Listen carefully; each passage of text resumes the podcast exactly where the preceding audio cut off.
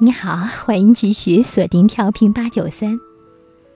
大家都听说过苏格拉底的妻子吧？他的妻子是悍妇，是坏老婆的代名词。你知道就此苏格拉底说过一句怎样的至理名言吗？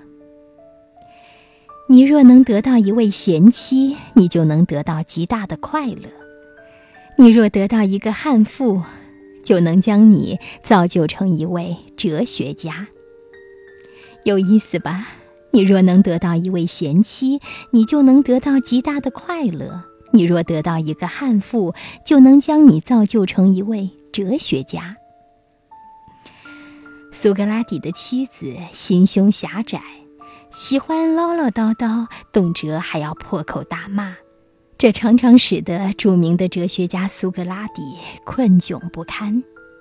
别人问苏格拉底为什么要娶这么一位夫人时，苏格拉底的回答是：擅长马术的人总是挑选马驹，骑惯了烈马的人驾驭其他的马就不在话下。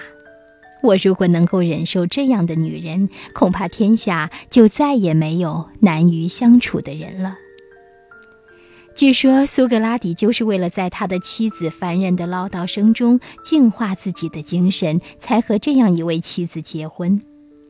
有一回，苏格拉底正和学生讨论学术问题，互相争论。这时，苏格拉底的妻子气冲冲地从外面跑进来，把苏格拉底大骂了一顿之后，又出外提来了一桶水，猛地泼在苏格拉底的身上。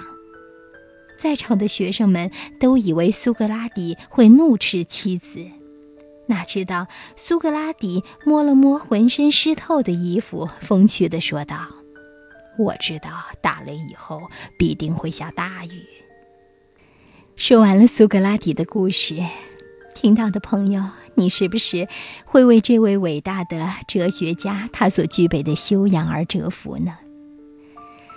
世事都没有完美的。并不是所有的夫妻都可以像杨绛和钱钟书、梁思成和林徽因，亦或吴文藻和冰心那样琴瑟和鸣、举案齐眉。但是苏格拉底却可以把妻子的泼辣和无礼当做个人修养的动力。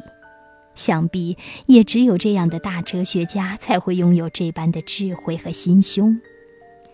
其实现代人更需要有这样的心胸和气度。